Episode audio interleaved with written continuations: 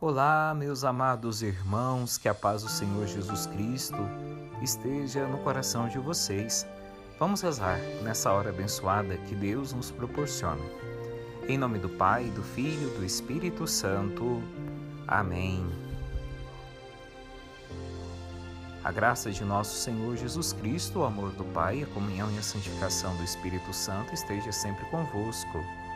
Bendito seja Deus que nos reuniu no amor de Cristo. Amados, vamos ouvir o Santo Evangelho? Mateus, capítulo 12, versículo 1 ao 8. Naquele tempo, Jesus passou através das searas em dia de sábado, e os discípulos, sentindo fome, começaram a apanhar e a comer as espigas. Os fariseus viram e disseram a Jesus: Vê como os teus discípulos estão a fazer o que não é permitido ao sábado. Jesus respondeu-lhes: Não lestes o que fez Davi quando ele e seus companheiros sentiram fome? Entrou na casa de Deus e comeu dos pães da proposição que não era permitido comer, nem a ele, nem aos seus companheiros, mas somente aos sacerdotes. Também não destes na lei que, ao sábado no templo, os sacerdotes violam um repouso sabático e ficam isentos de culpa? Eu vos digo que está aqui alguém que é maior do que o templo. Se soubesseis o que significa, eu quero misericórdia e não sacrifício, não condenarias os que não têm culpa, porque o Filho do Homem é Senhor do sábado.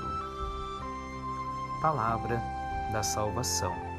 Glória a vós, Senhor. Primeiro temos de transpirar fazendo boas obras para depois repousarmos na paz da consciência. Desse modo, celebraremos jubilosamente o primeiro sábado, repousando dos trabalhos servis deste mundo, deixando de carregar o fardo das paixões. Não podemos sair do quartinho onde celebramos esse primeiro sábado e descer a sala estalagem do nosso coração, onde é costume rejubilar com os que estão na alegria e chorar com os que choram, ser fracos com os que são fracos e arder com os que estão escandalizados. Aí sentiremos a alma unida a todos os irmãos pelo cimento da caridade não seremos perturbados pelo aguilhão do ciúme inflamado pelo fogo da cólera ou feridos pela flecha da desconfiança.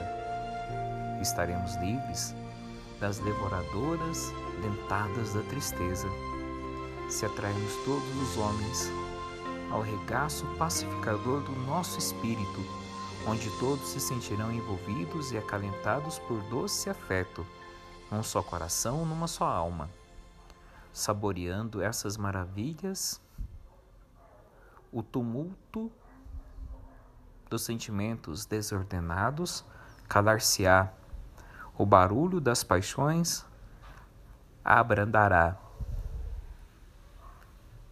E operar-se-á dentro de nós um total desprendimento de todas as coisas prejudiciais, um repouso feliz e pacificador na doçura do amor fraterno na quietude deste segundo sábado, a caridade fraterna não deixa de subsistir nenhum vício. Impregnado pela doçura pacificadora deste sábado, Davi exultou com júbilo. Vede como é bom, agradável vivermos juntos como irmãos. Esse comentário é de um monge santo Arido, que viveu entre os anos 110 a 176. Peçamos a intercessão de Nossa Senhora. Ave Maria, cheia de graça, o Senhor é convosco. Bendita sois vós entre as mulheres, bendito é o fruto do vosso ventre, Jesus. Santa Maria, Mãe de Deus, rogai por nós, os pecadores, agora e na hora de nossa morte. Amém. Rogai por nós, Santa Mãe de Deus, para que sejamos dignos das promessas de Cristo. Desça sobre vocês a bênção do Pai, do Filho e do Espírito Santo. Amém.